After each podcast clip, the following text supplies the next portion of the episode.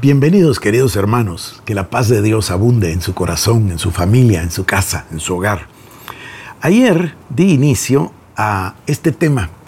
A mí me, me, ha impactado mucho este libro por mucho tiempo y no es el único, yo le ofrecí que le iba a dar un listado, bueno ya le hablé del de Clay Trumbull, este este número dos, voy a darle algunos más, eh, pero este es un libro tan impresionante que a mí me pareció que debía yo traerlo. Mire, todavía mi librito está bien lastimado, sobrevivió al incendio. Incluso tendría que ver cómo logro arreglar esto para que no se vaya a perder la página esta. Bueno, pero me pareció que debía leérselo y como le comenté, lo encontré en castellano. Entonces, le he leído cuatro capítulos y hoy voy a continuar. Voy a leerle el prólogo que está escrito por la hija del señor Kenyon y luego voy a continuar en el capítulo 5 para que usted pueda ver el significado o tal vez decir el origen de todo lo que estamos viviendo para comprender el nuevo pacto y para comprender el antiguo pacto. Así que voy a leerle el prólogo. Dice de esta manera. Este tema abre un campo totalmente nuevo de investigación y estudio para todos aquellos que tienen un gran interés en obtener las mejores y más abundantes provisiones de Dios para el hombre. Los que han tenido el privilegio de escuchar las clases del Dr. Kenyon sobre este tema han pedido desde hace ya mucho tiempo su publicación. La verdad escondida en la práctica de la comunión o la cena del Señor y formar su fundamento es de una naturaleza tal que su corazón se emocionará como respuesta a las posibilidades que se le presentan. Esta verdad le estimulará a aferrarse al mismo poder, victoria y milagros que se convirtieron en parte de la vida cotidiana de los apóstoles. Es imposible describir con palabras lo que el pacto de sangre significará para usted una vez que aprenda lo que es. Mi padre, el doctor Kenyon, autor de este libro, partió a su morada con el Señor el 19 de marzo de 1948 pero la obra que comenzó continúa bendiciendo a, innumerables personas. Este libro se publica como un ceremonial en su honor. Bueno, ya mencionamos la historia de los pactos de sangre. Ya se habló de África, ya hablamos del señor Stanley y luego hablamos del origen del pacto de sangre. Y comenzaron a brotar delante de nuestros ojos algunas cosas que instantáneamente comenzamos a reconocer y que no hacen sino llenar nuestro corazón de comprensión, de entendimiento, pero más de reconocimiento y gratitud al amor ilimitado de Dios, a ese amor incondicional pero ilimitado. Podemos entonces comenzar a comprender que hizo un pacto de sangre con nosotros. Ahora entendemos, vamos a entender mucho mejor la cena del Señor. Esta sangre es el nuevo pacto. Es, una cosa impresionante o este es el nuevo pacto en mi sangre, así dice. Es impresionante, pero vamos a entender el plan de Dios y va a haber un instante en que la mente se va a abrir a comprender que cuando se realizaba un pacto de sangre entre dos personas, lo de uno estaba a la disposición del otro y viceversa. Si usted piensa solamente en eso, yo creo que es suficiente ya para ir abriendo el entendimiento. Los discípulos lo entendieron yo quiero hablarle, siempre quiero más series, ¿verdad? Pero quiero hacer una serie sobre los 40 días que el Señor pasó ya resucitado con ellos. Cómo les enseñó, cómo les reveló y cómo los transformó, porque ya cuando vino el Espíritu Santo, pues ya parece como que eran otras personas, ¿no? Llenas de poder pero entendieron. Y parte esencial de ese entendimiento fue la cena del Señor. Y lo que usted y yo ya estudiamos, que pasó de un antiguo pacto a uno nuevo y de la Pascua a la cena del Señor. Bueno, voy entonces a continuar leyéndole hablamos del ayer leíamos del pacto en África, hablábamos de las maldiciones y bendiciones sobre los que hacían el pacto. Yo yo voy a leerle la palabra. Creo que no lo voy a hacer hoy, mi garganta está un poquito afectada el día de hoy, pero sí voy a leerle los pasajes porque ya sabe que me gusta mucho leerle la Biblia y que tenemos que ver con detalle cada expresión de Dios con respecto al pacto. Bueno, capítulo número 4, hablamos de que Dios cortó el pacto con Abraham. Y luego pasamos al capítulo número 5. Dice así, Génesis 22.2. Y Dios dijo, toma ahora tu hijo, tu único Isaac, a quien amas, y vete a tierra de Moria y ofrécelo ahí en holocausto sobre uno de los montes que yo te diré. Paremos un momentito. Se recuerda de las enseñanzas del templo, hablamos del monte Moriah, de que ahí fue donde fue eh, Abraham a ofrecer a Isaac. Bueno, ¿no es exactamente eso lo que hizo Dios? Ahí fue Dios a ofrecer a su hijo. Solo que Dios rescató al hijo de Abraham, a Isaac, se recuerda, y proveyó de un sacrificio, pero a su propio hijo lo sacrificó y puso en él el pecado de toda la humanidad para que nosotros pudiésemos ser hechos la justicia de Dios en Cristo Jesús. Ese amor de Dios es absolutamente ilimitado, casi diría yo incomprensible.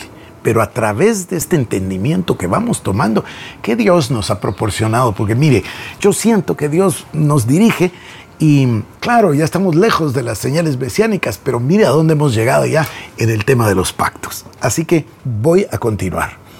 Este fue el mandamiento más aterrador de Dios que Abraham recibió mientras estaba paralizado en la presencia de Dios. No hubo vacilación por parte de Abraham. Piense en lo que esto significaba para él. Abraham y Sara eran ancianos. Abraham tenía casi 100 años de edad y Sara tenía 90. Según la ciencia y la biología, era imposible que ellos pudieran convertirse en padres de un niño. Incluso la escritura confirmaba esto. Génesis 18:11 y Abraham y Sara eran viejos de edad avanzada y a Sara le había cesado ya la costumbre de las mujeres. Pero como parte de su pacto, Dios le había prometido a Abraham un hijo. Génesis 17, 15 al 19. A Sarai tu mujer no la llamarás Sarai, mas Sara será su nombre. Y la bendeciré y también te daré de ella hijo. Sí, la bendeciré y vendrá a ser madre de naciones. Reyes de pueblos vendrán de ella.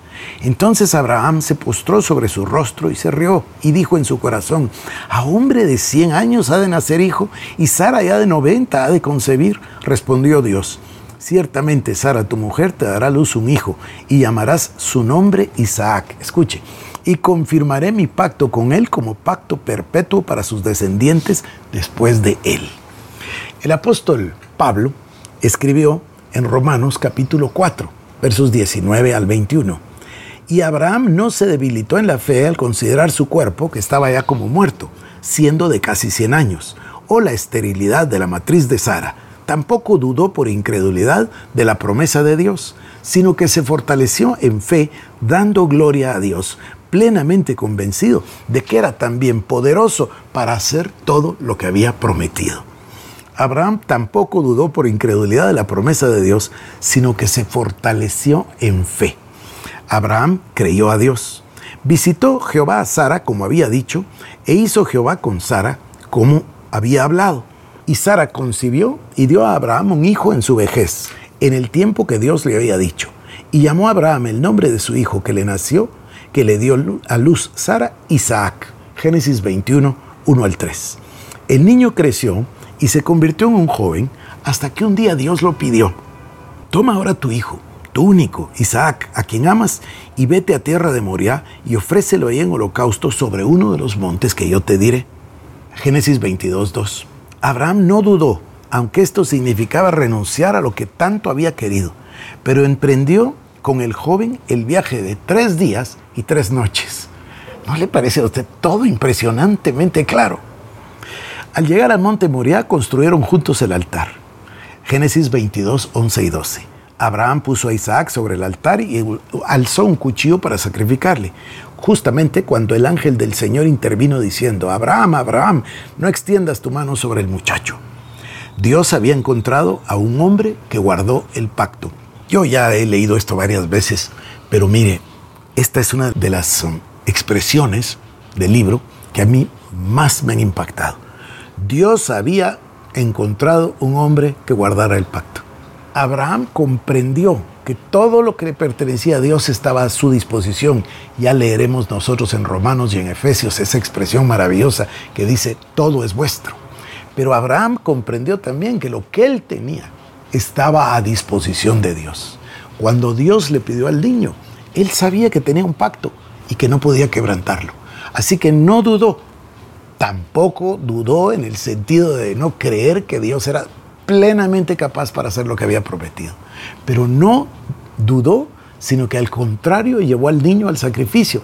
Es difícil entender que un padre pueda sacrificar a su hijo.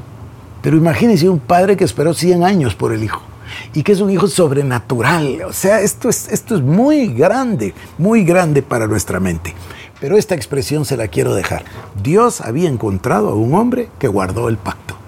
Después el ángel volvió a hablar diciendo, eh, y aquí estamos en, en los versículos 16 y 17, por mí mismo he jurado, dice Jehová, que por cuanto has hecho esto y no me has rehusado a tu hijo, tu único hijo, de cierto te bendeciré y multiplicaré tu descendencia como las estrellas del cielo y como la arena que está a la orilla del mar.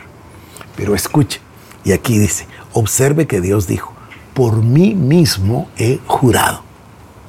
Esto es lo más solemne que un hombre pueda imaginar.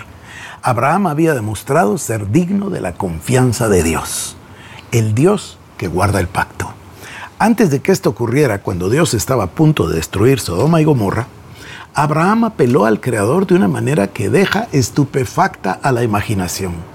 Abraham preguntó, ¿el juez de toda la tierra no ha de hacer lo que es justo? Génesis 18:25. Después Abraham comenzó a rogar por cualquier justo que pudiera haber en la ciudad. Dios permitió que Abraham, sobre la base de su relación de pacto de sangre, se convirtiera en un intercesor por las ciudades malvadas de Sodoma y Gomorra. Cuando Abraham entró en el pacto, obtuvo el derecho a arbitrar entre los hombres malos de la tierra y el Dios de toda la creación. Abraham estableció un precedente de intercesión sobre la base del pacto de sangre, un precedente que se ha mantenido a lo largo de los siglos capítulo 6, el pacto abrahámico. El pacto abrahámico fue la razón de que Israel existiera. No habría existido la nación de Israel si Dios no hubiera entrado en pacto con ellos. Isaac, nacido mucho después de la edad en que Sara podía tener hijos, fue un muchacho milagro. Cuando los hijos de Isaac crecieron hasta ser adultos, la nación de Israel fue hasta Egipto escapando de una hambruna y terminaron siendo esclavizados ahí. Después de haber soportado la esclavitud durante más de 300 años, Dios los liberó de Egipto. Ninguna otra nación ha sido jamás liberada como Israel lo fue. Fue una nación milagro, librados porque eran el pueblo del pacto de sangre de Dios. En Éxodo 2 leemos, y los hijos de Israel gemían a causa de la servidumbre y clamaron, y subió a Dios el clamor de ellos con motivo de su servidumbre y oyó Dios el gemido de ellos y se acordó de su pacto con Abraham, Isaac y Jacob. Y miró Dios a los hijos de Israel y los reconoció Dios. Versículos 23 al 25. Dios escuchó el gemido de Israel en Egipto y se acordó del pacto que había hecho con Abraham, Isaac y Jacob. No podía romper el pacto, no podía olvidarse de él o ignorarlo. Él es un Dios que guarda el pacto. Por tanto, envió a Moisés para liberar y sacar de Egipto a los descendientes de Abraham con señales y maravillas que asombraron a todos los que las vieron. Dios les preservó como nación porque eran su pueblo de pacto. Moisés sacó a Israel de Egipto a través de un desierto estéril donde sobre la base del pacto Dios suplió maná para comer y agua para beber para todo el pueblo, así como para su ganado. Dios e Israel estaban atados entre sí. Mientras Israel guardó el pacto, no hubo personas enfermas entre ellos. Nunca hubo una mujer estéril. No murió ningún bebé. Ningún hombre o mujer joven moría a menos que rompieran el pacto. Y cuando Dios dijo, porque yo soy Jehová tu sanador, Éxodo 15, 26, significaba que Él era el único médico en Israel. Y Dios no solo era su médico, también era su protector. Mientras ellos guardaron el pacto, no hubo suficientes ejércitos en todo el mundo que pudieran conquistar ni la aldea israelita más pequeña. Finalmente, Israel recibió revelaciones de Dios que incluían la ley, los profetas, el contenido de los libros de los salmos, proverbios y todas las escrituras que hoy componen el Antiguo Testamento. Y por último, Dios envió al Mesías, Jesús, a Israel porque era su pueblo de pacto de sangre. Entonces Jesús se convirtió en el fundador de un nuevo pacto. Nosotros tenemos el nuevo pacto debido al antiguo pacto, el pacto abrámico. Cuando aceptamos a Jesucristo como Señor y Salvador, participamos de las mismas bendiciones que tuvo Israel, pero las nuestras son mucho mejores debidas al nuevo pacto sellado por el regalo sacrificial de Jesucristo. Bueno, a mí me pareció que debía leerle estos seis capítulos a lo mejor y podríamos seguir, no es tan grande el libro, el capítulo 6 casi llega a la mitad, pero quiero parar un momento acá. En el próximo programa quiero dedicarme a leer la, la palabra y mostrárselo. Mire, Dios Todopoderoso planificó todo lo que ha sucedido. No es que se le fue de las manos. No, yo ya se lo he dicho varias veces. La integralidad de la palabra es maravillosa. Y ahora nosotros tenemos un eje transversal en toda la Biblia, que es el tema del pacto de sangre. Y vamos a verlo en el Antiguo Testamento. Y luego vamos a ver cómo Cristo lo cumple con su propia sangre que derrama y cómo instituye la cena del Señor. Y cuando usted tome conciencia plena de esto, su vida va a ser absolutamente transformada. Nuestra vida va a ser absolutamente transformada porque nosotros vamos a entender de dónde provienen nuestros recursos recursos y no estoy hablando yo ni de prosperidad ni de cosas, yo estoy hablando de poder, de poder de Dios, de ser investidos de poder de lo alto para recoger la gran cosecha de Dios, para preparar a la novia, para estar listos para Cristo, para tener ese pacto de santidad, para tener esa, ese ejercicio diario de gratitud, para aprender a orar con fervor, oración ferviente, es decir, a vivir la vida al nivel del sacrificio de Cristo. ¿Cómo vamos nosotros a despreciar ese sacrificio tan grande, ese pacto de sangre a través de la preciosa sangre de Cristo? Así que mañana continuaremos, mañana le leeré la escritura, espero que mi voz mejore un poquito. Y mm, por hoy, queridos hermanos, que Dios les bendiga, les guarde y les dé su paz. Shalom.